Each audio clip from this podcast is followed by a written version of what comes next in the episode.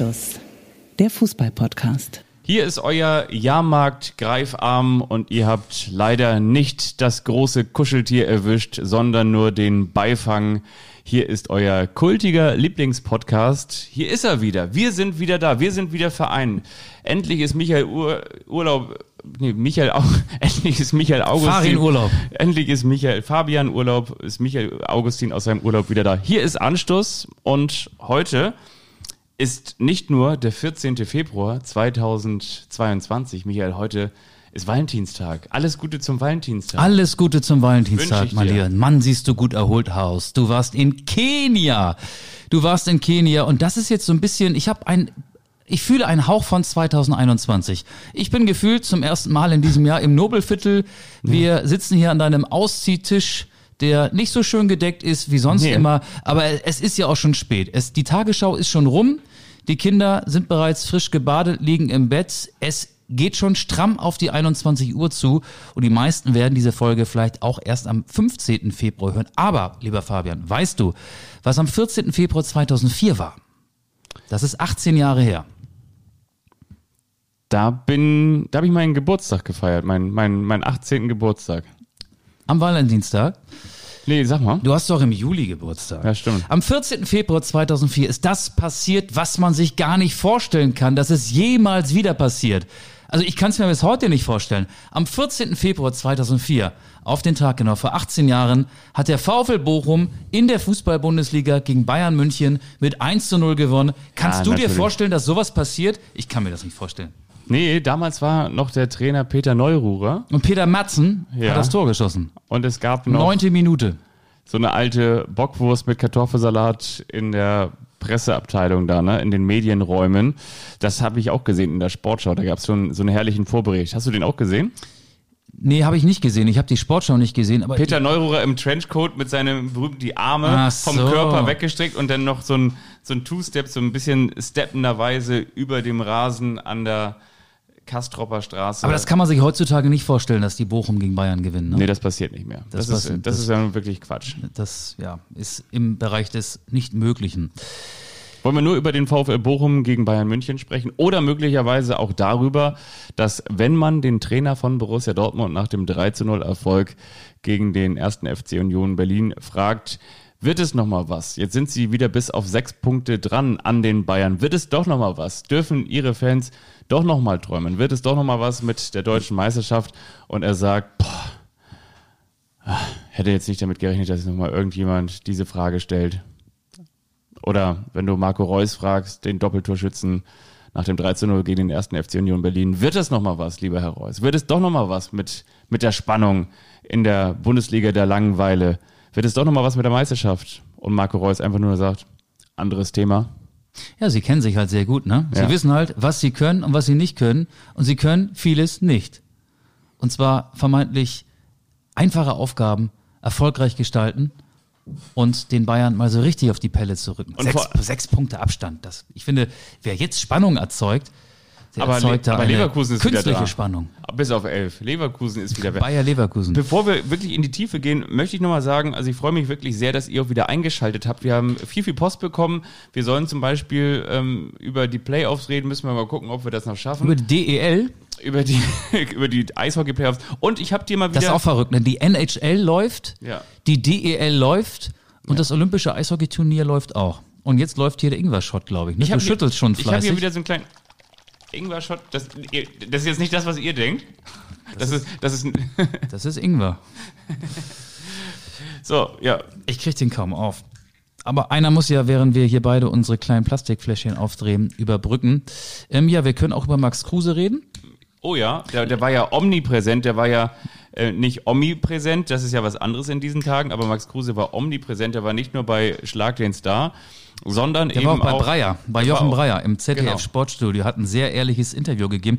Äh, kurze Frage, bevor ich den Ingwer-Shot jetzt ähm, trinke, hilft er auch gegen einen Kloß im Hals, den es in Bielefeld gab heute? Ja.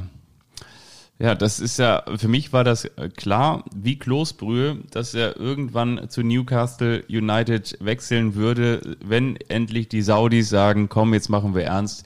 Jetzt verpflichten wir Fabian Klos. Jetzt steht in Bielefeld ähm, kein Stein mehr auf dem anderen. Also von daher. Die ja. Arminia-Fans sagen ja seit 2011, denn er spielt und trifft ja seit 2011 für die Arminia. Klos der nicht. Und jetzt ist er weg oder will weg. Hat 162 Tore geschossen in all, allen drei Ligen. Man muss dazu sagen, die wenigsten Tore davon hat er in der ersten Liga geschossen, weil Arminia Bielefeld natürlich auch jetzt erst die zweite Saison mit Fabian Klos in der ersten Liga spielt. Aber er ist auch, das wirkt aber richtig Ja, nach, ne? wenn die Engler schauen. Mann, ist der scharf. Du sollst gesund bleiben. Er ist auch nicht der klassische Erstligastürmer. Also vier, fünf, sechs Saisontore sind für Fabian Klos in der ersten Liga wahrscheinlich auch das höchste der Gefühle. Aber es ist noch nicht raus, wo er hingeht. Ne? Woanders hin, hat er gesagt, ne? Der kommt ja aus Meinersen. Meinersen ist in Niedersachsen, ähm, wurde auch beim das VfL neben Wolfsburg Deinersen? ausgebildet. Das ist so zwischen Braunschweig und Wolfsburg. Okay. Ich glaube, dass er, wenn er heimatverbunden ist, möglicherweise Vielleicht geht er zu Eintracht Braunschweig. Stell dir mal vor, Eintracht Braunschweig steigt in die zweite Liga auf. Die jüngsten Ergebnisse lassen eher nicht darauf hindeuten, gerade so eine kleine Leistungsstelle, aber dann wäre es doch vielleicht gar nicht so verkehrt, da dann die Karriere zu beenden. Oder bin ich jetzt zu fußballromantisch unterwegs hier? Nö, nö. Aber am Ende ist es wahrscheinlich dann doch das Angebot aus Katar, 8 Millionen, kommen für ein halbes Jahr. So tickt er nicht. Nee. Auf der anderen Seite, so als Fabian Klos, hast du wahrscheinlich auch noch nicht hundertprozentig, oder? Ausgesorgt, so wie Max Kruse, So wie Max Kruse. der ja gesagt hat im ZDF Sportstudio, also Also eine, eine Sache, lieber äh, Auge, wollte ich noch mal ganz kurz äh, richtig stellen. Äh, den Rucksack, äh, den, den hatte ich äh, am Ende im, im Auto vergessen, weil ich gesagt habe, komm mir die 75.000, die wir da beim Pokern gewonnen haben, die nehme ich mal mit. Und äh, ja, da war ich der Letzte im, im Taxi und dann habe ich da den, den Rucksack vergessen. Kann passieren. Dafür gibt's ja im Spätherbst der Karriere auch noch hier ähm, wie heißt dieser Verein da noch, der daneben, da wo der ICE nicht hält. Übrigens, wo der ICE nicht hält, ganz kurz. Aber auch, Ja? zum, zum Rucksack noch was. Ne? Er hat ja, Ja. Ähm, Jochen Breyer hat ihn gefragt, äh, wie es damals war mit der Plastiktüte. Und dann hat er erzählt, ja, da war halt diese Summe drin und es sei aber keine Plastiktüte gewesen, sondern ein Rucksack. Und da kannst du nochmal 1000 Euro, breit, äh, 1000 Euro draufpacken. Also ähm, ich fand das schon sehr, sehr ehrlich. Und es ist morgens um halb sieben passiert. Also nicht abends um 18.30 Uhr, äh, Ja, während Auge, der ersten Pause der Sportschau, während der ersten Werbeunterbrechung, nein, äh, morgens um halb sieben. Auge, was denkst du denn, wann denn sonst? Also, muss ich mal ganz kurz sagen. ja, ähm, hast ja recht. Übrigens, äh, das, das ist übrigens ein Ding, das wollte ich dir noch erzählen. Hast du das mitbekommen, um mal ganz kurz abzuschweifen? Ähm, Wir sind unstrukturiert, die, ne? die Marketingabteilung der Deutschen Bahn hat heute mal so richtig einen rausgelassen, wo, wo du irgendwie denkst, wenn du denkst, es geht nicht mehr, dann kommt von Haben die Bentley Baxter Bahn verpflichtet jetzt als Testimonial? quasi, die haben heute so, so Bilder, Bilder, freche Bilder oder auch vielleicht gar nicht freche Bilder. Man kennt es ja manchmal, wenn man in die Bahnhöfe, in die großen Bahnhöfe dieser Nation einbiegt, dann hat zum Beispiel Rittersport immer so ganz freche Sprüche zu ihrer Werbung. Und dann dachte sich möglicherweise die Deutsche Bahn, komm, Oder das, Parship, ne? das oder Parship. Wir versuchen das vielleicht auch mal. Also die Deutsche Bahn hat heute getwittert am Valentinstag ähm, ein großes Herz und in diesem Herz steht: Der Platz in meinem Herzen ist so groß wie ein leeres Sechserabteil. Ja. So und dann haben Muss sie ich erstmal nachdenken. Leere Sechserabteil. Okay, ja. und dann haben sie danach noch etwas gepostet, wieder ein neues Bild zum Valentinstag, wieder die Deutsche Bahn. Du bist wie eine fränkische Regionalbahn, denn ich möchte mit dir den letzten Halt erlangen. Das finde ich ganz gut. Das, Das finde ich gut. Das erste hat mich jetzt nicht so abgeholt, aber okay. doch, der, der, zweite Slogan, der gefällt mir. und der letzte ist, Streifen sind rot, die Sitze sind blau, doch du bist erste Klasse. Ciao. Ich dachte nur der HSV. Nee. Ja, also ich weiß nicht. Ich, das müsst ihr entscheiden. Ich finde es immer noch schön, ähm, dass es am Ende da draußen noch ein paar Leute gibt, die noch schlechter und äh, uninspirierter sind als wir selbst. Aber die kriegen mehr Geld dafür, glaube ich. Aber liebe Grüße an die Deutsche Bahn. Also wenn ihr noch einen Werbespot in diesem wunderschönen Podcast loswerden wollt, ziert euch nicht. Hier seid ihr herzlich willkommen. Ich entscheide jetzt, dass Ja. wir mit dem 4 zu 2 des VfL Bochum gegen Bayern München anfangen. Also mit Max Kruse sind wir durch, ja? Nee, äh, da, mit, mit dem machen wir später Machen wir weiter, später, würde ich ja, sagen. Genau. alles klar. Also die Bayern-Fans sagen ja, das holt man im Kopf nicht aus, was da passiert ist in Bochum. Und in Bochum sagt man, glaube ich, nicht mehr Boah, ey, im Ruhrgebiet, sondern Gamboa, ey. Das war ein Tor, ne? Das war ein geiles Tor. Jetzt würde ich mal ganz kurz Mäuschen spielen bei dir im Kopf, wie dieser Film mit diesen Disney-Figuren? Nee. wo ich in, in, in deinen Kopf eindringe und ich frage mich gerade, ähm, sag mal nicht, ich möchte, ich stelle dir jetzt die Frage, aber du sollst noch nicht die Antwort sagen. Ich möchte selber die Antwort tippen. Welches Tor fandst du schöner? Das von Gambor A oder von, von Gerrit Holtmann? Also, denk mal nur drüber nach, sag mal nicht. Und hast du die Entscheidung getroffen? Da bin ich aber echt so 50-50 hin und her gerissen. Okay. Die waren ja beide ziemlich gut. Ja. Aber wenn ich mich entscheiden müsste, ich muss die gerade nochmal vor meinem geistigen Auge ablaufen lassen. Ich schließe die Augen. Ich finde, be- beziehst du dich nur auf den reinen Abschluss oder auch auf die Torentstehung? Nee, auf den Abschluss. Also so, weil- Schuss und dann wie- wieder rein. Der, der, ich finde, zu O- einer okay. gewissen Ästhetik gehört ja auch, also für mich wirklich jetzt, zu der Ästhetik eines schönen Tores gehört für mich auch immer noch dazu, wie der Torwart in dem Moment aussieht. Also wenn er zum Beispiel nur Sven, steht, Sven, ne? Sven Ulreich äh, ist halt spektakulär geflogen, Genau. stand ein bisschen zu weit Ja. vor dem Tor. Beide Male. damit, damit ist schon klar, Gerrit Holtmanns Tor wäre da meine Antwort gewesen. Okay, ja. Ähm, aber das Tor von Gamboa war natürlich auch selbst geil eingeleitet. Ne? Ja. Ähm, kann man sagen, dass die Bayern vor allen Dingen Upamecano und Coman im Tunnel waren? kann man, kann man so sagen, ja. Also vor dem Spiel und auch während des Spiels sehr im Tunnel Ja. waren? Ja, 4-1 zur Halbzeit, 4-2 am Ende. Ähm, man kann es auch positiv sehen, die Bayern haben die zweite Halbzeit gewonnen. Das stimmt. Mit 1 zu 0. Ja, genau. Lewandowski hat jetzt 26 Tore. Und was ich ganz schön fand, Julian Nagelsmann wurde ja darauf angesprochen, ob er denn in der Halbzeit laut gewesen wäre. Und da hat er dann einfach so gesagt, so, ja, bei allem Respekt, ähm, auch vom VfL Bochum, ist genauso wie wenn wir gegen Real Madrid zur Halbzeit jetzt 1 zu 4 hinten liegen. Da muss ich nicht laut werden. Dann habe ich einfach ein paar Sachen umgestellt. Ich glaube, dass wir in der ersten Halbzeit Grütze gespielt haben. Das hat jeder gesehen und das wissen auch die Spieler. Also dafür muss er niemanden anschreien.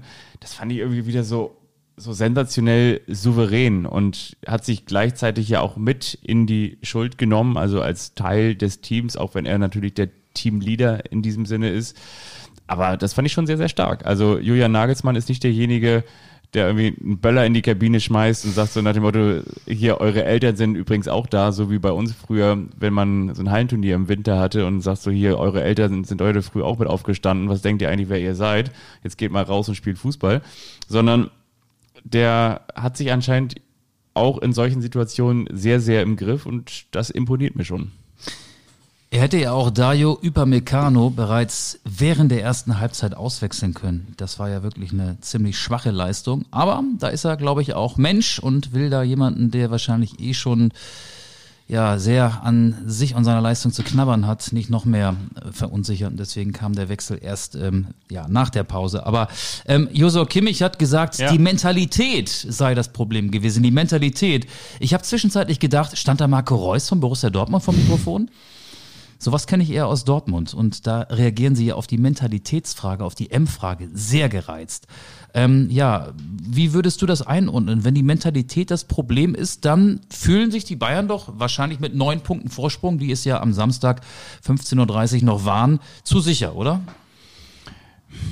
Ja, das ist eine gute Frage. Wie, also natürlich kannst du so nur verlieren, respektive gewinnen, wenn der absolute Mentalitätsüberhang auf die absolute Mentalitätslehre trifft. Also in diesem Fall eben, weil der eigentliche Klassenunterschied viel zu groß ist. Damit will ich sagen, läuft alles ganz normal auf beiden Seiten, dann gewinnt der FC Bayern wahrscheinlich mindestens mit 3 zu 0. Aber dadurch, dass eben die Bochumer ja auch nicht nur sehr, sehr gut gespielt haben, sondern eben auch sehr, sehr motiviert und mit der entsprechenden Energie gespielt haben und natürlich dann auch dieses Spielglück hatten mit diesen Traumtoren, nahm in Anführungsstrichen dieses Schicksal seinen Lauf. Und auf der anderen Seite hast du gemerkt, gerade in der ersten Halbzeit, der FC Bayern München dachte, okay, Lewandowski-Treffer läuft alles wie immer. Ähm, hier spielen wir vielleicht so ein bisschen mit Halbgas. Klar, ist es am Ende dann wahrscheinlich schon die Einstellung, bin ich mir ziemlich sicher. Und auch die Geschwindigkeit. Ne? Ich finde Gerrit Holtmann, ich weiß nicht, äh, der schnellste Spieler der Bundesliga. Es gibt ja so eine Statistik mit den schnellsten Sprints. Ich glaube, äh, Alfonso Davis liegt da ziemlich weit vorne, beim FC Bayern. Musa Diaby bestimmt auch. Aber, aber Holtmann ist für mich äh, da jemand, der bestimmt äh, in den Top 3 unterwegs ist. Äh, unfassbar. Ne? Also was die Bochumer über die Flügel für einen Druck ausgeübt haben und wie, wie viel kmh sie auf den Rasen gebracht haben. Ähm, das war schon echt stark. Und ich habe das Spiel oder ich habe von dieser sensationellen Spielentwicklung erst bei Halbzeit erfahren. Ich war selber unterwegs äh, war, war selber im Einsatz in, in der dritten Liga und bekam in der Halbzeit, dann habe ich äh, auf die Kicker-App geguckt, also als Halbzeit war in der Bundesliga 4-1 für Bochum. Und habe ich in der zweiten Halbzeit, oder die zweite Halbzeit habe ich komplett dann im Auto, Radio gehört und habe eigentlich darauf gewartet. Ich dachte, das Spiel geht 4-4 aus. Die Bayern mhm. drehen das noch, wie es halt oft so ist. Ne? Und das 2 zu 4 von Lewandowski fiel relativ spät. Aber selbst danach dachte ich noch, das kippt hier noch. Weil, Gab ja auch noch einen Lattentreffer, ne? Ja, und, und Bochum kann es irgendwie nicht halten. Ich habe logischerweise dann nur die Radiosequenzen gehört. Da kam der Reporter dann alle paar Minuten mal dran und hatte nicht das ganze Spiel gesehen. Aber ich war mir sicher, dass Bochum das nicht halten kann. Ähm, aber umso erstaunt, da war ich, als es dann am Ende 4 zu 2 ausging und die Bilder habe ich mir dann logischerweise abends auch im Fernsehen angeguckt und Energie trifft es, glaube ich, ganz gut. Der VfL Bochum begreift diese Bundesliga-Saison als große Chance. Viele, viele Spieler sind wirklich am Ziel ihrer Träume angelangt durch den ähm, Aufstieg in die erste Liga und dementsprechend geht der VfL Bochum auch die Spiele in der ersten Liga an und vor allen Dingen zu Hause sind da ja äh, schon viele energiegeladene Auftritte zu sehen gewesen. Anne Kastropper im Ruhrstadion. Das äh, ja, ist natürlich so ein Once-in-a-Lifetime-Erlebnis, könnte man sagen, wenn die Bayern nicht schon mehrfach so eine Klatsche bekommen hätten. Ich denke nur an das Pokal an die Pokalpleite, an dieses 0 zu 5 in Gladbach. Aber ich glaube, ähm, Mentalität, ja, die fühlen sich nicht mehr so richtig gefordert. Und wenn Oliver Kahn, ihr ähm, Präsident, sogar ein paar Tage vor dem Spiel das Thema Playoffs auf den Tisch packt, das ist jetzt Quatsch, was ich sage, aber man könnte ja sagen, ähm, dann wird ihnen ja nochmal von ganz oben suggeriert, ey, die Bundesliga ist langweilig, wir werden immer Meister, wir müssen uns irgendwie neu erfinden, damit dieser Wettbewerb, der völlig langweilig gewordene Wettbewerb, ein bisschen spannender wird. Aber das ist ja auch genau das. Ich habe mich übrigens auf der einen Seite auch noch gefragt, ob RB jetzt unter der Woche Salzburg in die Wunden streuen kann. Karim Adeyemi. Nein, aber ähm, nochmal. Da, da bin ich bei Lothar Matthäus. Der wurde heute, ja, wurde heute zitiert ähm, dass es gefährlich ist, jetzt nach dem Spiel auf die Bayern zu treffen, nach so einer Pleite. Ja, ja das ist aber auch wieder dieses alte Ding, so ja, der da, angeschlagene Boxer, bla bla da, bla. Ne? Das, aber man weiß das Nein, ja auch aus der Vergangenheit. Salzburg wird gegen die Bayern wahrscheinlich keine Chance haben. Natürlich nicht. Und weißt du, was das Bittere eigentlich an der Nummer ist? Das Bittere an der Nummer ist ja, dass ja früher, damit meine ich jetzt in den 90er Jahren oder bis rein in die 2000er, früher war das eine Niederlage, die den Bayern, die den Bayern sportlich einfach auch wehtat. Und die tut ihnen einfach sportlich nicht weh. Das heißt, weißt du, das hat ja Herbert Heiner neulich auch gesagt, der Präsident des FC Bayern München. Nach dem Süle-Wechsel? Nein, ja, das, das, das auch. Aber ich meine jetzt, er meinte, also bei, bei uns sind die, ist, ist die Zeitrechnung eine andere. Also wir haben eine Krise, wenn wir zwei Spiele in Folge nicht gewinnen. So, dann haben wir eine Krise. Ja, und guck mal, es ist, was ist passiert? Es ist eigentlich nichts passiert. Natürlich, guck mal, wir, wir machen jetzt alle ein Spektakel daraus und es ist ja auch ein Spektakel gewesen und es ist ja auch mal schön gewesen und gar nichts gegen Bayern-Fans, aber einfach nur, dass man mal sieht, es passiert mal wieder etwas Unvorhergesehenes und es passiert mal wieder etwas, was eben dieser Langeweile, die sich aufbaut, sich entgegenstellt. So. Und trotzdem ist kein Konkurrenz da. Genau. Natürlich genau, hat Dortmund ja. jetzt in Berlin Und gewonnen. das meine ich ja. Mein, mein, das äh, ist völlig scheißegal. Mein, mein Tipp nach dieser Bayern-Niederlage in Bochum war, der BVB wird es bei Union wieder vermasseln, hat ja. 3-0 gewonnen, ja. Asche auf mein Haupt. Äh, stabile Leistung, die Borussia Dortmund da in Berlin abgeliefert hat, aber am Spieltag vorher 2 zu 5 gegen Bayer Leverkusen und ähm, die Dortmunder werden zu keinem Zeitpunkt wirklich dicht rankommen an die Bayern und ähm, eine andere Mannschaft schon mal gar nicht. Aber lass uns doch über die Playoffs reden, bevor ähm, du da Max Kruse nochmal nachmachen darfst. Ach, geil, äh, geil. Donata, Donata Hopfen, die neue DFL-Chefin und Oliver Kahn haben über Bande gespielt und haben zumindest mal so die Idee auf den Marktplatz rausgerufen. Wie wär's denn mit Playoffs nach 34 Spieltagen? dass dann nochmal die ersten vier untereinander den deutschen Meister ausspielen. Das, was es im Eishockey seit Ewigkeiten gibt, in der Handball-Bundesliga gab es das auch mal. In anderen Sportarten gibt es auch so etwas. Was hältst du von dieser Playoff-Idee? Brauchen wir sie, um die langweilige Liga wieder spannend zu machen? Ich finde es vor allen Dingen sehr beruhigend, dass hier Donate Hopfen, meine ich, sowas ähnliches gesagt hat wie, also könntet ihr euch auch vorstellen, wurde sie gefragt, diese Playoffs in Saudi-Arabien oder so ähm, stattfinden zu lassen. Ich will nichts ausschließen. will ich nicht ausschließen. Also die sympathische, ähm, ja, das äh, nicht nur Malz, vor allen Dingen dann auch Hopfen verloren. Hopfen, Hopfen verloren. Ja, also ja, ich, ich weiß es nicht. Ich habe dazu keine hundertprozentige Ah, Meinung. schade. Nein, und Aber deswegen machen wir doch den Podcast. Nein, nein, und zwar, ja, das, das, das stimmt zwar, aber ich will dir auch sagen, warum ich da keine Meinung zu habe, weil ich bin kein Playoff-Fan, weil äh, ich finde wirklich, und da könnt Dann ihr, hätten sehen wir Josua Kimmich mit so einem Playoff-Bart. genau, Manu Neuer, wenn er den Bartfuchs hat, Ja. hat dann auch so ein, so ein Vollbart. Ja, genau. Nein, also ich will es gerne begründen, ähm, warum ich da keine Meinung zu habe. Also doch, ich habe eine Meinung dazu. Und zwar die Jetzt hat er sich schnell eine Meinung Nein, ausgedacht. nein, nein, die, die Frage ist, was wollen wir? Also wollen wir diese Liga noch mehr entwerten? Und warum sage ich entwerten?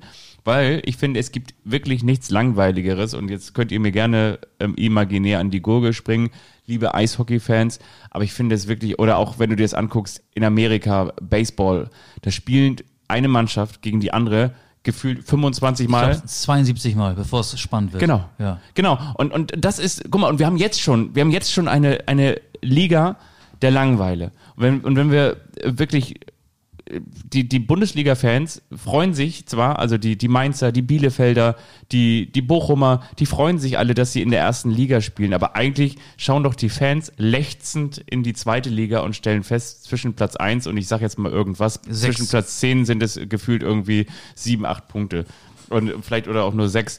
Ähm, also damit würde ich sagen, da, da passiert was. Da kann gefühlt wirklich jeder jeden schlagen. Und da spitzt sich irgendwie so eine Führungsgruppe äh, und so ein Zweikampf, Dreikampf, Vierkampf, Fünfkampf spitzt sich dann irgendwie zu und da tauscht mal Woche für Woche der Tabellenführer.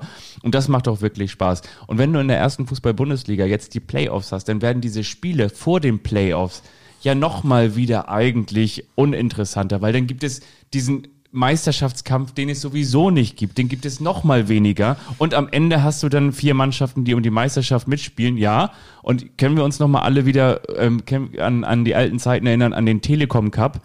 Den hat, glaube ich, von irgendwie 15 Mal hat den der FC Bayern 17 Mal gewonnen. Also das war irgendwie, wo du gesagt hast, so das ist doch, ja, ist doch, ist doch irgendwie, ist doch egal, ist doch, ist doch egal. Also von daher, ich halte von den Playoffs überhaupt gar nichts, weil ich kein Playoff-Typ bin. Also ja, also ich habe eine Meinung. Fabian ist nicht so der klassische Playoff-Typ. Nee. Das halten wir fest. Ich, ich teile deine Meinung, aber ähm, die Bayern werden wahrscheinlich äh, ist dann, die werden häufiger dann mal so ein 2 zu 4 drin haben, vielleicht, ähm, und oder werden, wenn, wenn dann eine englische Woche, so wie jetzt ansteht, Ja. mit einem Champions League-Spiel äh, in der ersten Liga ähm, dann noch, we noch, noch mehr Auswechselspieler zum Einsatz kommen lassen. Ähm, in einem Punkt teile ich deine Meinung nicht. Für andere Mannschaften wäre es bestimmt ein Ansporn, dann unter die ersten vier zu kommen. Die Bayern hätten Klar. den Startplatz unter den Top 4 immer sicher. Aber trotzdem finde ich die Idee auch daneben, nach 34 Spieltagen dann ähm, Halbfinale, Finale, meinetwegen den Hin- und Rückspiel zu machen. Das wäre dann, weiß ich nicht, Bayern gegen Freiburg, Stand jetzt, äh, wäre das eine Halbfinale. Ähm, aber die, die Leute, die sagen, ja, die Playoffs wären gut, argumentieren ja so, ja, die Bayern kannst du auf Strecke nicht schlagen, aber in einem Spiel besteht die Gefahr, dass du sie eben doch schlagen kannst. Ich glaube aber, wenn es denn Hin- und Rückspiele gäbe, Ja. dass die Bayern dann auch komplett wieder da sind. Der Gedanke ist ja auch der, ähm, was holen wir aus dieser fetten Kuh Fußball raus? Wir wissen, dass die The Zone-Abrufzahlen nicht so gut sind mit Hoffenheim gegen Bielefeld. Am Sonntag Was? um 15.30 Uhr holt man halt auch nicht jeden Menschen, der sich für Fußball interessiert, auf die Couch und vor den Fernseher. Es gibt halt zu viele Spiele dieser Kategorie, Spieltag für Spieltag. Du hast die zweite Liga angesprochen, die super attraktiv ist. Zwei, drei Teams werden es ja dann auch aus dieser attraktiven zweiten Liga in der kommenden Saison in die attraktive erste Liga schaffen. Dadurch wird die wieder an Attraktivität dazugewinnen vielleicht. Aber was ich sagen will, ähm, sie wollen wahrscheinlich, weil es das Produkt ist so langweilig und die Abrufzahlen sind so schlecht. Der ähm, TV-Partner erhöht im Juli seine Monatsgebühren von äh, 15 Euro knapp auf knapp 30 Euro, äh, weil er wahrscheinlich ein Riesenverlustgeschäft macht, gerade mit dem Produkt Fußball-Bundesliga. Und da muss man sich irgendwie neu erfinden und da ist diese Playoff-Idee, ja, finde ich nicht sonderlich kreativ und würde auch nicht die Spannung rauskitzeln. Ich bin auch dagegen. Tja. Und vor allen Dingen ist es natürlich auch so, ein Argument dagegen wäre auch, oder vor allen Dingen gegen diese These, dass die Bayern dann eben nicht auf Strecke, sondern in diesem einen Spiel zu schlagen sind. Wie häufig hat der FC Bayern München in den vergangenen 20 Jahren das DFB-Pokalfinale verloren oder ich meine, ist Jetzt, doch, jetzt könnte man sagen, die Bayern sind gegen Gladbach rausgeflogen und das Jahr davor gegen Holstein Kiel. Da warst du live im Stadion dabei. ja, das stimmt. Ja. Diese Niederlagen kommen häufiger vor. Aber sie kommen eben auch vor, weil die Bayern es in der Champions League immer noch äh, ins Halbfinale, Finale schaffen und weil sie in der Bundesliga die Liga nach Belieben dominieren. Ja, und genau, und du hast doch dann am Ende wiederum, weißt du, willst du, ich meine, dann willst du in, in, in fünf Jahren, dann sagst du, okay, Bayern spielt, Dortmund ist mit dabei unter den ersten vier. Und dann tauscht er vielleicht einmal Hoffenheim, Leverkusen, Leverkusen, Leipzig, Leipzig Gladbach. und dann kommt mal Freiburg einmal mit rein in einem Jahr und im nächsten Jahr ist es vielleicht einmal, ja, Werder oder der FC St. St. Pauli. Pauli. Die- ich wusste, kann, kann- ich mit dir jetzt eigentlich wieder über den FC St. Pauli sprechen oder bist du Ja, nur die, über die Offensive, über die Defensive nicht. auf den FC St. Pauli schlecht zu sprechen? Ich Aber bin überhaupt nicht schlecht zu sprechen auf den FC St. Pauli. Ich, ich erzähle auch äh, meinen Freunden, die den Verein auch gut finden, die jetzt so ein bisschen Hören die eigentlich auch diesen Podcast? komm, nee, die hören den glaube ich nicht. Nee, wei- weiß ich nicht, kann, ich glaube nicht. Ich muss dir noch mal ein paar Flyer Die hören den. Müllern-Ton. Das ist ein Ja, FC St. Pauli Podcast, da geht es nur um den FC St. Pauli, den hören einige ist ein. Wortspiel, ne? Will ein Ton. Könnte sein, ja. Aber ein gutes Wortspiel. Auch ein guter Podcast übrigens. Äh, Höre ich auch manchmal. Was wollte ich sagen? Ähm, genau, die messen den FC St. Pauli noch an der Jahrestabelle 2021. St. Pauli war ja im Jahr, Ja. im Kalenderjahr Ja. 2021 die erfolgreichste Zweitligamannschaft. Ich sage dann immer, ey, ähm, wie oft hat denn St. Pauli in den vergangenen Jahren um den Aufstieg mitgespielt? Und äh, vergesst doch mal nicht, wo diese Mannschaft herkommt. Tabellen 17. nach der Hinrunde der Saison 2020-21. Und jetzt, okay, die letzten Spiele waren nicht so gut. Man muss zittern, auch nach einem 2-0 zur Halbzeit gegen Regensburg, das gefühlt ein 4-0 war. Aber ich gucke doch lieber so ein Spiel. Ich gewinne doch lieber Spiele 3 zu 2 spektakulär, nehme diese ganzen Defensivprobleme in den Kauf, in Kauf, die es gibt, äh, als Ergebnisfußball. Ähm, wo das ganze System auf ein 1 zu 0, auf eine Ergebnissicherung von der ersten Minute angelegt ist. Ich finde das ähm, absolut erlebenswert, äh, ereignisreich, was der FC St. Pauli anbietet. Die Offensive ähm, ist top, top, top, top in der zweiten Liga. Die Defensive ist nicht eines Aufstiegsplatzes würdig. Aber wenn der FC St. Pauli eine super Defensive und eine super Offensive hätte, dann wäre er wahrscheinlich schon längst mit zehn Punkten oder noch mehr Punkten der Konkurrenz enteilt. Und was hat der FC St. Pauli mit dem Deutschen Fußballbund gemeinsam? Gar nichts. Ein besonderer Schiri ist wieder da, ne? Beim DFB ist es Zweier. Felix Zweier. Und ähm, beim FC St. Pauli ist Kofi Schiri wieder nach dem afrika Der- Und der hat ein starkes Spiel gemacht, nachdem er eingewechselt Ja, wurde. ja, also ja. Das ist, das ist schon auf jeden Fall Ja, eine und, und auch, Belebung. auch, auch das finde ich gut. Ich weiß ja nicht, wer das Spiel gesehen hat. Ähm, Drucksituation, vier Gegner, Druck von Jan Regensburg im Strafraum von St. Pauli, Balleroberung. Leert Paccarada, den ich ja sowieso für den besten Innenverteidiger der zweiten Liga halte, vor allen Dingen offensiv, der kombiniert am eigenen 16er mit einem Pass vertikal raus und dann bop, bop, bop, ein paar Stationen. Kofi Chiré steht frei im äh, gegnerischen Strafraum und verwertet den Ball mit der Hacke. Das hat vom eigenen 16er bis zum gegnerischen 16er, weiß ich nicht, acht Sekunden, zehn Sekunden gedauert. Ich habe nicht auf die Uhr geguckt, aber das war fantastisch herausgespielt. Müssen wir mal Und Mirko Slomka fragen, und der das, ist doch für den Umschalt. Und das habe ich bei St. Pauli seit Holger Stanislawski in der Aufstiegssaison nicht mehr gesehen. Nee, ist wirklich so. Ich habe selten oder in den vergangenen Jahren nie eine St. Pauli-Mannschaft gesehen, die so offensiv, wohlgemerkt, so gut spielt. Defensiv natürlich mega anfällig. Also das war, das war, das Spiel hätte keine drei Minuten länger dauern dürfen, dann wäre es 3 zu 3 ausgegangen. Ja, das stimmt. So. Sind wir schon in der zweiten Liga oder wollen wir nochmal wieder einen Schlenker in die erste machen? Wollen wir nochmal über Max Kruse sprechen? Ja, Weil dann kommen wir jetzt, wollen wir. Guck mal, jetzt kommen wir über, über St. Pauli zu Max Kruse, was ja auch wiederum passt. Übrigens, wir haben sehr, sehr witzige Hörerinnen und Hörer. Übrigens, ganz liebe Grüße an euch. Wir, wir sind stolz darauf, dass wir euch haben. Und ähm, einer hat doch auch bei Twitter ganz nett geschrieben, da hatten wir doch auch schon gesagt, dass äh, Fabian Klos logische Konsequenz ist, dass er jetzt zu Newcastle United geht. Und hatte doch einer darunter geschrieben, ähm, nachdem Finn Bartels abgesagt hat und nochmal bei Kiel verlängert hat, ist es auch die logische Konsequenz. Also Chapeau, Chapeau. Das ist genau so. Ne? Ja. Jetzt Ähm, also Kruse, Bartels und ab geht's weiter in der ersten Liga mit dem VfL Wolfsburg. Aber was soll ich zu Kruse sagen? Also ich fand, fand das Interview ähm, herrlich, ehrlich. Ähm, natürlich könnte man auch sagen, dieser Großkotz, dieser Fußballer, ähm, warum steckt ihr das Geld anstatt in teure Autos nicht ähm, in Hilfsorganisationen? Er engagiert sich für Viva Con Agua, muss man dazu auch sagen.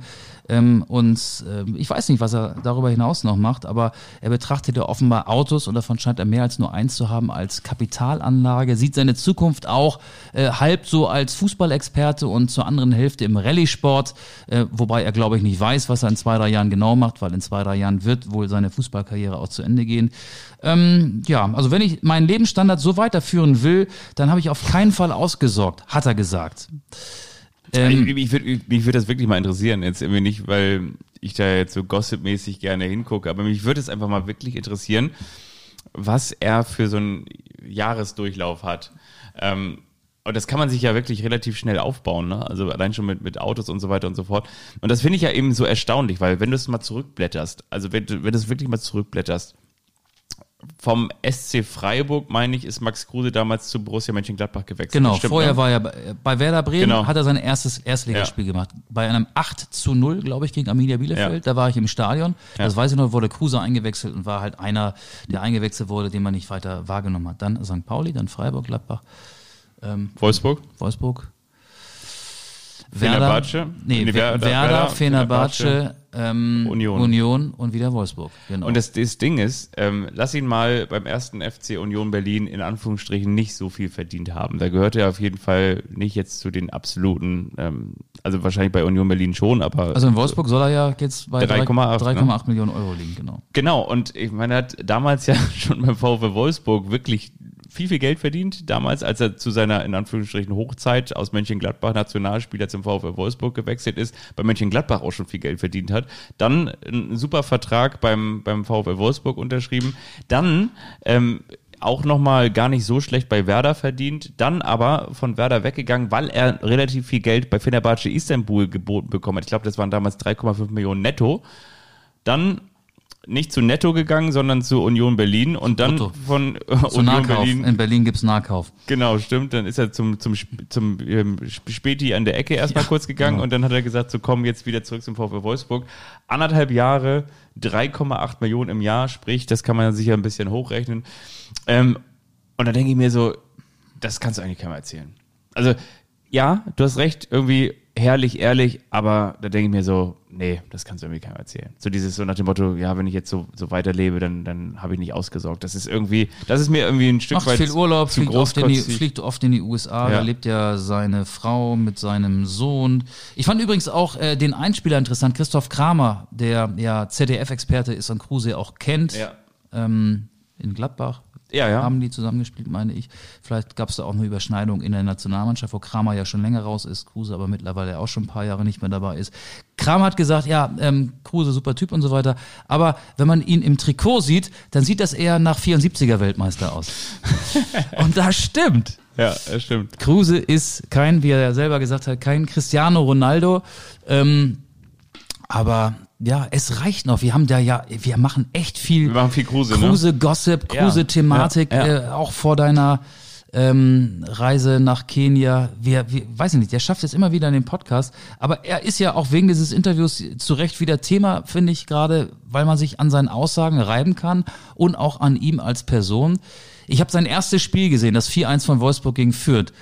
Ähm, ich finde, das war eine total unauffällige Partie. Einige sind ja der Meinung, er hätte das erste Tor von Asta Franks äh, eingeleitet. Da ging er in den Strafraum, hat sich ist in den Strafraum eingedribbelt und ist mit der Ball irgendwie versprungen. Dann war er quasi schon bei den ähm, Abwehrspielern von Greuther Fürth. Und dann ging der Ball von einem Abwehrbein zu Renato Steffen. Der schoss ihn an den Pfosten, Abpraller Abstaubertor von Asta Franks und einige redeten davon, wie toll Kruse äh, dieses Tor vorbereitet hätte. Nein, er hat den Ball verstolpert, wenn man, wenn man ehrlich ist. Und er hat ganz viel kommuniziert. Äh, es wird ja auch ganz oft versucht, dann von uns Journalisten diesen Spieler ähm, so in so eine Geschichte reinzupressen, die man vielleicht auch schon so im Kopf hat ähm, und, und will, will dann nach Anhaltspunkten suchen, aber ich finde, finde da gab es nicht so viele, trotz dieses klaren Sieges gegen Fürth, viele Anhaltspunkte, um Max Kruse da als äh, wichtigen, wertvollen Spieler darzustellen.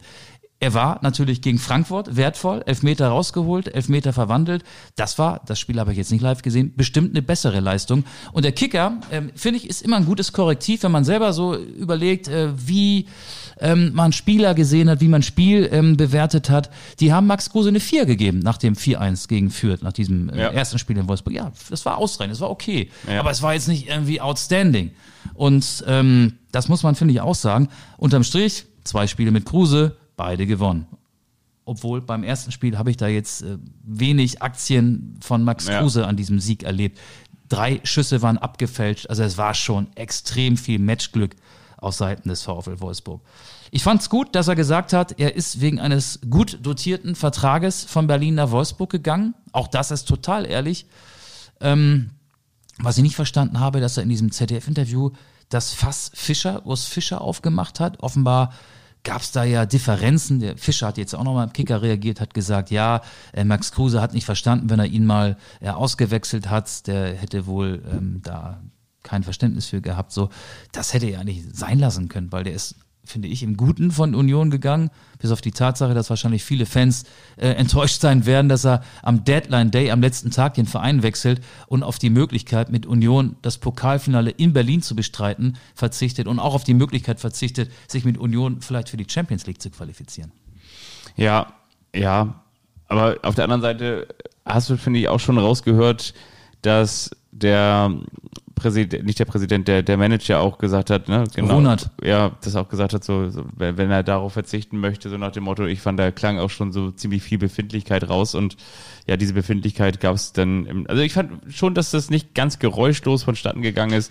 Ähm, Trainer, ähm, Manager, Präsident haben alle dann nochmal einen nachgelegt. Äh, Kruse ist dann ja natürlich auch einer, der, der dann da auch gerne mit in die Öffentlichkeit geht und sich dafür auch so ein bisschen feiern lässt. Ja, und seine Freundin offenbar auch. Die macht ja wohl eine Instagram-Live-Session nach der anderen. Hat ja auch die Ablösesumme rausgeplapp, rausgeplappert. Ja. Ausgeplappert. Ausgeplappert heißt das. Das alte Plappermaul.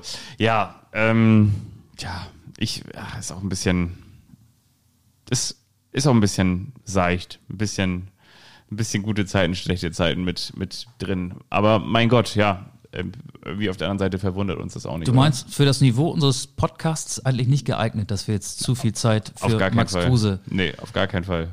ähm, geopfert haben. Ihr, was, was macht eigentlich hier, du wolltest noch was anderes ansprechen, ne? Sag mal. Du, du meinst die zweite Fußball-Bundesliga? Ja, die zweite Fußball-Bundesliga. Sonst hätte ich gesagt, äh, drück doch mal auf den Magic-Knopf ähm, für unsere Da habe ich was Schönes heute. Ja. Aus, ausnahmsweise mal was Okay. richtig Schönes. Aber wir können auch gerne noch einen kleinen Schwenker in die zweite Liga machen. ja, ich überlege gerade. Ähm, Wir waren ja bisher Ah, genau, ich wollte noch sagen, nur bei St. Pauli. Gerade eben waren wir noch beim VfL Wolfsburg. Jetzt, Achtung, jetzt kommt Gerd Delling der Überleitung. Ähm, Wolfsburg.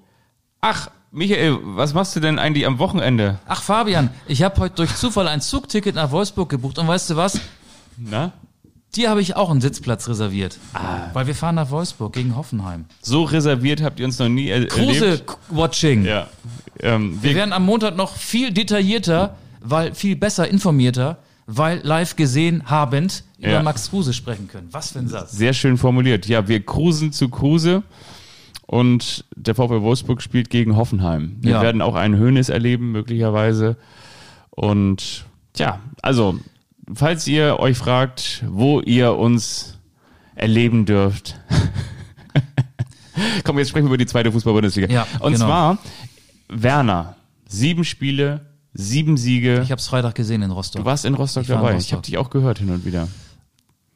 Ähm, ja, war jetzt auch nicht so überzeugend. Ich fand, die letzten zehn Minuten hat Werner Bremen schon auch echt hinten viel zu tun gehabt. Ähm, so zweite Bälle, bisschen Glück gehabt, dass die dann nicht immer ähm, vielleicht bei den Rostocker landeten. Also Hansa Rostock hat ja mit Ryan Malone, das wirklich war, ein Einwurfmonster verpflichtet. Eigentlich ist das kein klassischer Zweitliga-Innenverteidiger. Der war in der vergangenen Saison in der dritten Liga, ist mit Lübeck, mit dem VfB Lübeck abgestiegen und hat immer die Einwürfe gemacht. Und die Einwürfe von dem, das sind die weitesten Einwürfe im deutschen Profifußball, würde ich einfach mal behaupten. Der wirft Also der, der Harald Kartemann der Neuzeit. exakt, der wirft Ja. den Ball bis an die Grenze des 5-Meter-Raumes.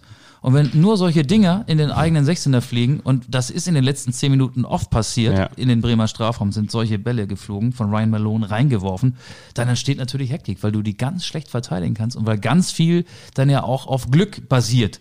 Und deswegen hat Werder auch ein bisschen Glück gehabt da. Aber Werder hat natürlich Duxch und Füllkrug, die hässlichen Vögel, wie sie sich ja selber genannt haben. Ähm, ja, die, die sind gut. Und Romano Schmid, so als äh, zentraler Mittelfeldspieler, ist auch besser als auf den Außenpositionen. Ähm, doch, das, das könnte was werden mit Werder Bremen. Aber das hat mich jetzt auch nicht von der ersten bis zur letzten Minute überzeugt. Nee, ich glaube, das, das wird auch so nie sein und dass man sich das natürlich als, als Werder auch trotzdem mit der Mannschaft, auch wenn sie natürlich dieses Sturmduo haben und wenn sie, wenn Toprak und Velkovic fit sind, auch eine gute Defensive haben oder auch eine überdurchschnittliche haben oder auch natürlich ein gutes dynamisches Mittelfeld, vor allen Dingen für die zweite Liga, wird es trotzdem auch immer so sein, dass sich Werder das alles hart erarbeiten muss. Davon bin ich auch überzeugt. Was mich aber vor allen Dingen auch überzeugt, ist so ein bisschen das Phänomen, über das wir ganz wenig gesprochen haben in den letzten Wochen und Monaten, das ist eigentlich das Phänomen des HSV, der so unfassbar stabil um die Ecke kommt, wie lange nicht. Aber natürlich haben wir auch noch nicht die Maiglöckchen aus der Erde wachsen sehen. Das wolltest du wahrscheinlich auch schon gerade sagen. Die Schneeglöckchen Ja, nicht die, die Maiglöckchen. Die Stiefmütterchen. Aber ey, wart mal ab, Spieltag 28, 29, dann rattert das Kopfkino los, dann werden die Bilder aus der Vergangenheit wieder präsenter. Ah.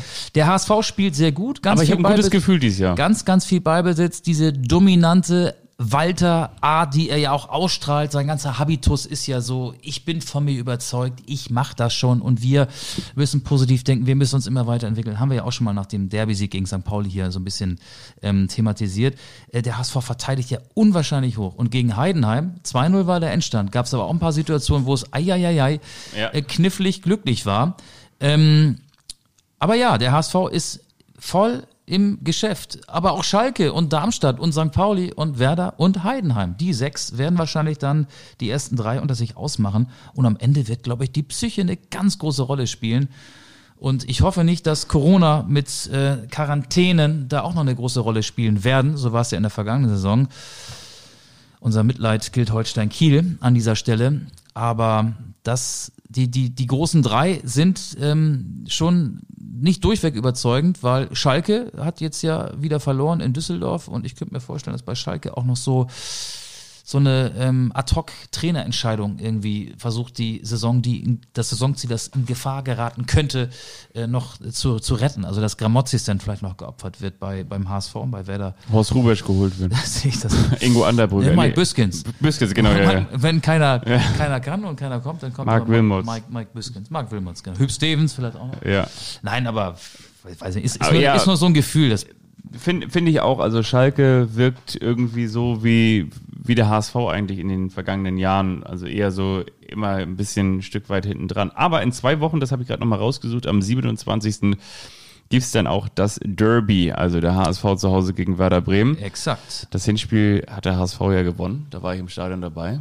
Ja, Und das war schon stark. War schon stark. Ja, Also da hat Christian. Christian Groß hat da sich schnell Ja. einen Platzverweis abgeholt, ne? war ein bisschen übermotiviert in dem Spiel. Glatzel und Haier. Aber gut, ähm, ich finde es spannend. Ich freue mich, ich freue mich wirklich drauf. Ich bin auch mal gespannt, ob, ob Darmstadt so aus diesem kleinen Loch wieder rauskommt. Aber das, die zweite Liga macht, macht Spaß. Ja, definitiv. Ähm, eigentlich sollten wir viel mehr über die zweite Liga reden als über die erste. Ne? Aber wenn der Bochum gegen die Bayern 4-2 gewinnt, dann muss man das natürlich auch so ein bisschen mal hier verhandeln. Vielleicht, vielleicht baggern wir nochmal wieder an Ole Werner. Der hat doch an diesen Tagen ähm, vieles, vieles Gutes, äh, vieles Schönes zu erzählen, wie ich neulich auch in der Deichstube gelesen habe, dass er auch selber großer Stromberg-Fan ist und auch aktuell die Discounter geguckt hat auf Amazon. Also Mega geil, die Discounter, ne? Ja. So tolle Serie. Guckt euch das an, das ist witzig. Wenn ihr Jerks mögt, Christian Ulm hat das ja auch produziert, dann wird euch auch die Discounter gefallen. ja, also und äh, was wiederum auch für unseren Podcast spricht, ist denn Wenn äh, ihr Fußball mögt, dann wird euch auch Anstoß gefallen. Dann wird euch sogar Anschluss gefallen. Ähm, ich wollte noch mal ganz kurz sagen, also liebe Grüße auch noch mal in die Schweiz, weil wusstest du, dass André Breitenreiter inzwischen 10 Punkte Vorsprung hat auf dem zweiten mit seinem FC Zürich? Nein, wusste ich nicht, dass es zehn Punkte sind. Zehn Punkte. Aber ich habe neulich im Kicker ein Interview mit ihm gelesen. Ähm, da waren es noch nicht zehn Punkte. Wahnsinn, ne? Wir haben nur die ganz Großen. Wir haben nur die ganz Ole Werner, André Breitenreiter, Lutz Pfannstiel. Nur- Haben wir nicht gehabt. Nee, Aber er ist ja auch kein ganz großer. Da sind noch alte, alte Rechnungen Da offen. sind noch einige Rechnungen. Ressentiments. So, wollen wir nochmal gucken, ob wir noch uns gegenseitig überraschen können, so wie früher? Ja, komm. Lass uns das mal versuchen. Ähm, übrigens, während du den Opener suchst, ähm, alle rechnen ja damit, dass nachher Bochum von Herbert Grönemeyer auf der Spotify-Liste landet. Ich Ist kann schon, sa- oder? Ist schon, genau. Ist schon, ne? Ist schon. Und deswegen landet Bochum nicht auf der Liste.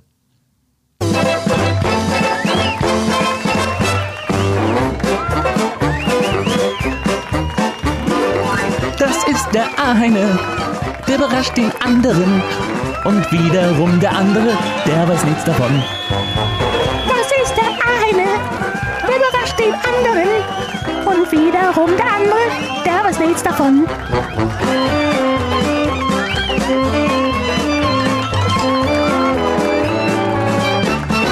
Der eine überrascht den anderen. Das ist Kult, das gibt's nur hier. Das ist der eine überrascht den anderen. Und irgendwann auch wieder mit Bier. Ähm, das kommt auch alles wieder. Schön, dass du übrigens nochmal gefragt hast, wie es in Kenia war. Hätte ich natürlich gerne noch erzählt für die vielen Hör Hö- Hörenden, aber ist egal. Das machen wir als Rausschmeißer. Also wenn, wenn ich äh, meine Sachen gepackt habe und rausgehe, dann kannst du das nochmal erzählen. Dann kannst du nochmal die Aufnahme starten und dann machen wir nochmal so ein Kenia-Spezial. Kannst du den ganzen langweiligen Scheiß den Leuten erzählen. Ja, wer, wer soll anfangen? Wer möchte anfangen? Möchtest du anfangen? Soll ich anfangen? Das kannst du dir aussuchen. Ach so. Ich habe, ich hab, glaube ich, ein, ich bin richtig stolz auf dieses Quiz. Okay, dann wollen wir dein Quiz, was ja offenbar ein Sensationsquiz ist, uns für den Schluss aufsparen.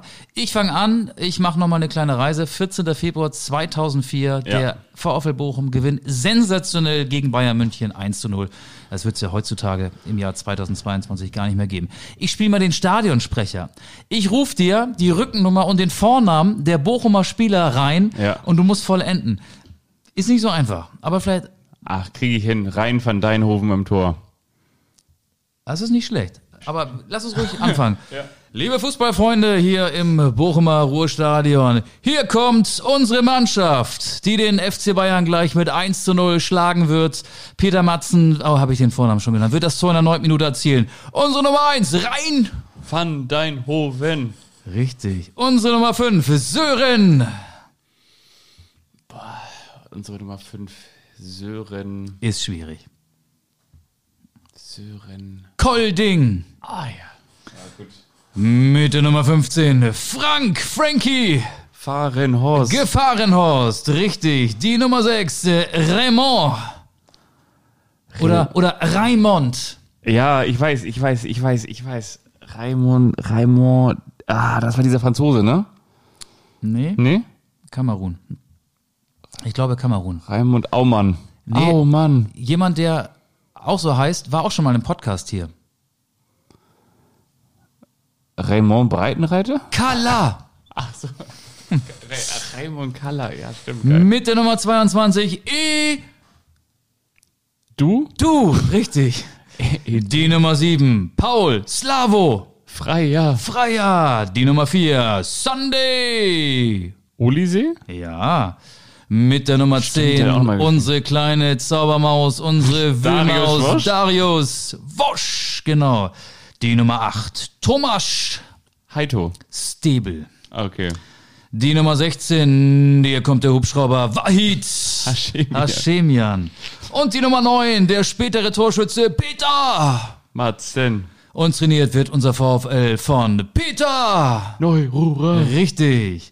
Und hier kommt unsere Gästeaufstellung. Im Tor die Nummer 1 Oliver K. mit der Nummer 5 Robert Kovac, die Nummer 4 Samuel Kufau, die Nummer 3 trägt Vicente Lizarazu, mit der 2 Willi Sagnol, die 23 Owen Hargraves, die 20 Hassan Salihamidzic, die Nummer 31 Bastian Servus, das war ich. Das war damals, da weiß ich noch wie heute, da habe ich mir verloren und danach habe ich mir von Faber-Castell noch einen kleinen Tuschkasten gekauft, zu Hause die Wände angemalt. Schweinsteiger, die Nummer 11 Sie Roberto, die Nummer 10 Römer Kai und die 14 Claudio Pizarro. Trainiert werden unsere Gäste von Ottmar Hitzfeld. Jetzt kommt dein Quiz.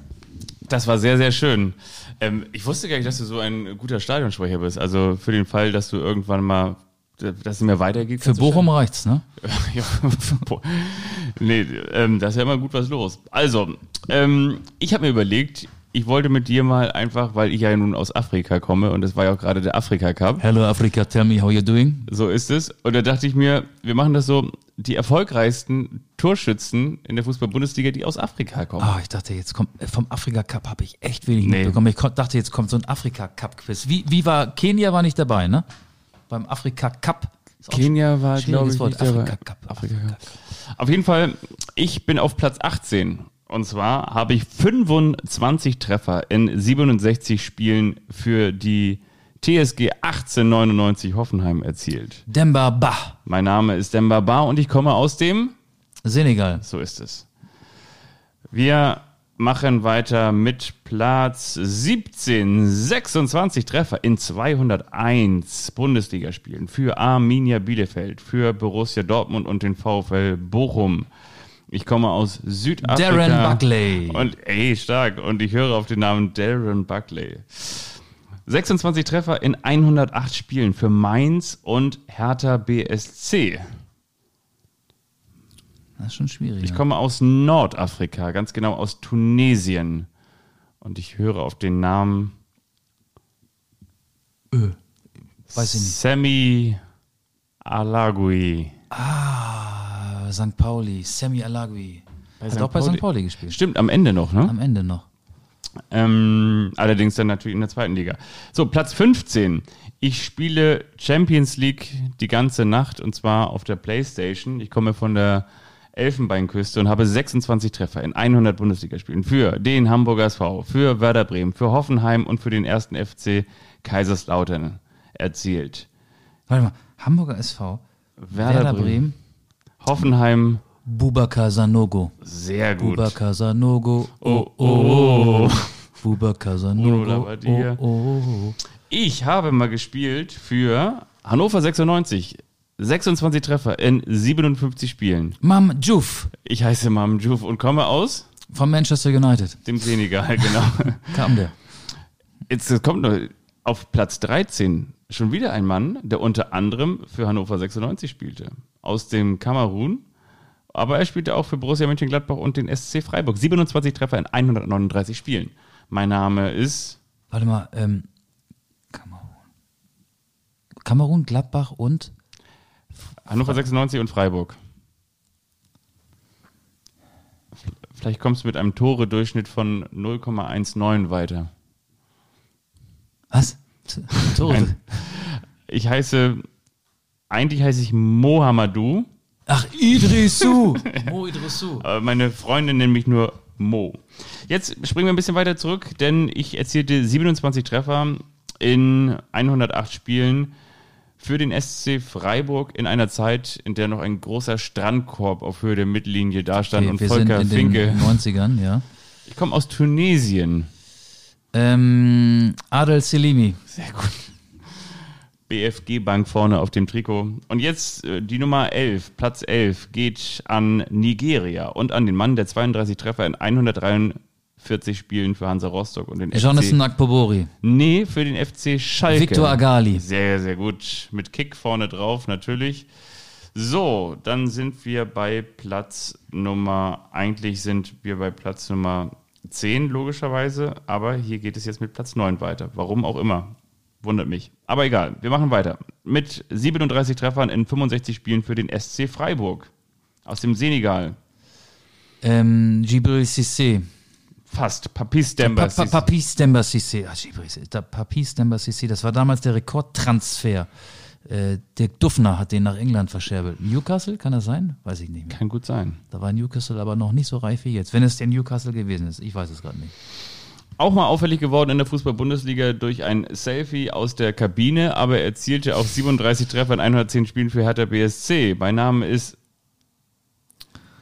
Samuel Eto'o. Nee, ähm, du meinst, du meinst den anderen.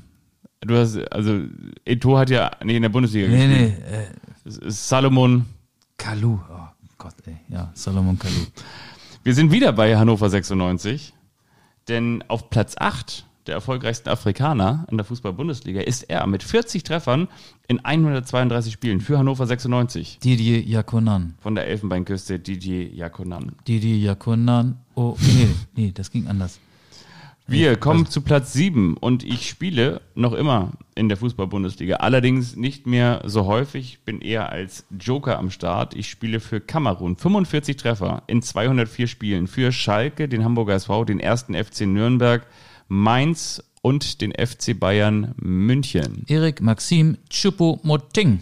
Das ist richtig. Jetzt freuen wir uns auf Platz 6, 47 Treffer in 155 Spielen. Für Mainz, den Hamburger SV, Borussia Dortmund und Werder Mohamed Bremen. Zidane, Ägypten. Sehr, sehr gut. Walk like an Egy- Egyptian. Wir kommen zu Platz 5 und jetzt wird's kultig. Ich spielte unter anderem für Hansa Rostock, Borussia Mönchengladbach, den MSV Duisburg, Borussia Dortmund und Eintracht Frankfurt. Bashiru Salou. aus dem Togo, aus Togo, Bashiru Salou. Ich wiederum erzielte 51 Treffer in 174 Spielen für Fast den Stimmen. ersten FC Nürnberg. Aber wenn ich jetzt sage, dass ich auch für die SG Wattenscheid 09 spielte, Suleiman Sane, Sami Sane. das ist so. Sami Sane, wie ähm, Jogi Löw sagt. Der hat mit ihm auch zusammengespielt beim SC Freiburg. Der Sami, der Sammy, der Sahne, dieser Sahne. Der Sahne. Platz 3 und damit der Podestplatz geht an einen Spieler, der für den VfB Stuttgart spielte, für den VfL Wolfsburg, für Hansa Rostock Ja, Akpobori. und das ist Jonathan Akpobori. Sehr, sehr gut. Dann kommen wir zu Platz 2 und wir sagen Hallo zu dem Mann, der unter anderem auch ein Trikot trug, wo vorne groß TV-Spielfilm drauf stand. Anthony Jeboa. Mit 96 Treffern in 223 Spielen für Eintracht Frankfurt und den Hamburger SV ist das Anthony genannt Toni Jeboa. Und jetzt bin ich mal gespannt, ob du die Nummer 1 kennst. Da gibt es jetzt keine Tipps. Doch, aber gleich, aber ich, eigentlich ist es sogar fast naheliegend. Ich war auch schon mal Afrikas Fußballer des Jahres. 98 Tore in 144 Spielen für Das ist wahrscheinlich so einfach. Das, sehr einfach. Ich habe gerade noch mal den Verein gewechselt jüngst. Vor zwei Wochen. äh, warte mal. Ist nicht schlimm, weil da- das ist, wenn man in dieser ganzen Nostalgie wühlt, dann kommt man nicht auf den Spieler, der für Borussia Dortmund stürmte. Und von Borussia Dortmund Ah, Pierre-Emerick Aubameyang. Ja, natürlich. natürlich Pierre-Emerick Aubameyang ist ganz vorne. Das hat Spaß gemacht. ja, oder? Das hat Spaß gemacht. Das war auch, wenn, gut. auch wenn wir nie erfahren werden, wer Platz 10 war, aber mein Gott, es gibt ja auch im Flugzeug eine Reihe, die auch nicht. Äh, Fehlt da der zehnte Platz? 10. Platz war nicht dabei. Komisch. Vielleicht gab es zwei Neunte, dann fehlt der zehnte ja. Das finden wir heraus. Sollen wir noch was auf die Playlist packen? Ich möchte jetzt was auf die Playlist packen. Ich möchte ich, auf die Playlist packen Robbie Williams mit Advertising Space. Okay. Und weißt du warum? Wir hatten, ich habe ähm, Weil wir Werbung verkaufen wollen. das sowieso. Und zwar gibt es da eine richtig geile Geschichte zu, weil ihr denkt natürlich, Michael Augustin ist hart wie Stahl und äh, schwarz wie Ebenholz und ähm, hat, ein, aber auch Michael Augustin Bei ist Robbie Williams fange ich mal an zu weinen. Es ist, ist ein Mensch, ist zerbrechlich wie eine, wie wenn ihr morgens aus der Haustür kommt und die Pfützen so leicht mit ein bisschen äh, Eis überzogen sind. Genauso zerbrechlich ist auch Michael Augustin. Ich habe neulich erfahren, das war eine echt eine, eine geile Geschichte. Und zwar mit jemandem, mit dem ich zusammen laufen gehe. Ihr wisst ja, ich gehe hin und wieder gerne laufen, beziehungsweise bereite mich gerade auf den Boston-Marathon vor. Liebe Grüße an Heiko. Schüttelt schon mal die Betten auf. Liebe Grüße an Dennis Schröder, den du nicht mehr treffen wirst, weil der wird jetzt nach ähm, ähm, ja, irgendwohin äh, transferiert. Daniel Theiss kommt zurück nach Boston. Der war doch bei den Lakers. Nee, nee, der war bei den Boston Celtics zuletzt. Oh, das ist schlimm, wenn ich, wenn ich nicht, wenn ich was sagen will, aber nicht die Geschichte so zu Ende bringe, dass es hier auch stimmt. Wo geht denn der Dennis Schröder hin? Ah, Ich bin voll im Olympiawahn, ne? Ich habe keinen keinen Kopf mehr für andere Sportarten. Gerd Schröder, der, Ich bin voll, voll im Bob-Fieber. der geht in den Garten und hängt äh, Meisenknödel auf. Bob Hanning. Genau. Nee, Ole. habe ich neulich kennengelernt. Mit dem bin ich zusammen ähm, laufen gewesen und habe trainiert. Und der hat gesagt, dass er mal als Praktikant mit dir nach Kropp gefahren ist. Ähm, schon, das war irgendwann, weiß ich, 2008, 2007, 2006 oder so. Ach, Kropp. Nach Kropp Da gefahren. war immer so ein Turnier mit Da war so Werder Turnier, und genau. dem HSV und so. Und da hat er gesagt, ähm, hat mich gefragt, ob ich dich eigentlich kenne. Habe ich gesagt, ja, ich mache einen Podcast mit dir zusammen. Und er hat gesagt, so, er wird sich, das meint, das war einer der schönsten Tage in, seinem, in, in seinem beruflichen Leben. Er ist mit dir da gewesen und als Praktikant. Und er meinte, und auf dem Rückweg hast du zu ihm gesagt, ähm, da kam im Auto Robbie Williams mit Advertising Space und da hast du gesagt, das finde ich ist ein richtig geiler Song. Ähm, und dann hast du den laut aufgedreht und hast gesagt, so hier, komm. Das habe ich echt gesagt. und dann, dann habe ich gedacht, so, das passt so überhaupt gar nicht zu dir. Das habe ich gesagt. Das hat er sich ausgedacht. Ja, keine Ahnung, das glaube ich nicht. Der, der, Ole, Ole, Ole. Darüber müssen wir reden. der konnte das noch eins zu eins wirklich rezitieren und äh, konnte sich an den Tag erinnern, weil der wirklich für ihn ein sehr, sehr schöner gewesen sein muss ähm, und hat Ich gesagt, bin dass er halt dich- nett zu Praktikanten. Genau, du, dann hast du irgendwann bei Advertising Space ihm noch so auf, aufs, Aufs- Knie, aufs genau. Knie gefasst so. Ole, wir fahren jetzt mal raus hier. Ich, ich, muss, ich muss tanken. Also von daher Advertising Space mit dieser schönen Anekdote. Das ist eine sehr schöne Anekdote. Beste Grüße an Ole. Schöne Grüße an Ole. Von mir gibt's äh, kein Grönemeyer-Song, aber noch einen Song, damit wir die Folge auch rund machen, der Ja. mit dem ähm, Erfolg des VfL Bochum gegen Bayern München zu tun hat. Helge Schneider, es gibt Thomas Reis, Baby. Ja, sehr schön. Und für euch gibt es noch, gibt es noch was, was ich vergessen habe? Nee, Advertising Space war mit dabei, André Breitenreiter war mit dabei. Ich habe meinen mein, äh, Zettel leer gespielt. Wir kommen nächste Woche wieder und das auch in alter Verbindlichkeit. Und dann freuen wir uns ähm, auf Zuschriften. Meldet euch gerne wieder. Postfach 20347 in. Und liebe Brigitte, der Autogrammwunsch, Oh ja. der ist, wir Ist haben einen. Rückläufer. Wir haben, ähm, die, die, die Post ist zurückgekommen. Ja. Ähm, wir können das ja nochmal da vier Augen klären. Ja, schick, weißt- schick uns nochmal deine richtige Adresse. Genau. Oder mal, sonst ähm, richte nochmal so einen Nachsendeantrag ein. Und ansonsten ähm, Oder du kommst einfach hier in unsere Sendezentrale. kannst du die abholen. Ähm, genau. Also äh, das höchste Haus in Hamburg sieht man schon, wenn man durch den Hafen fährt und die Skyline vor einem liegt, bevor man in den Elbtunnel muss. Das höchste Haus in Hamburg, da im obersten Stockwerk. Da ist das Nobelviertel und da findest du uns. Ja. Also, bis bald. Bleibt gesund. Tschüss. Tschüss.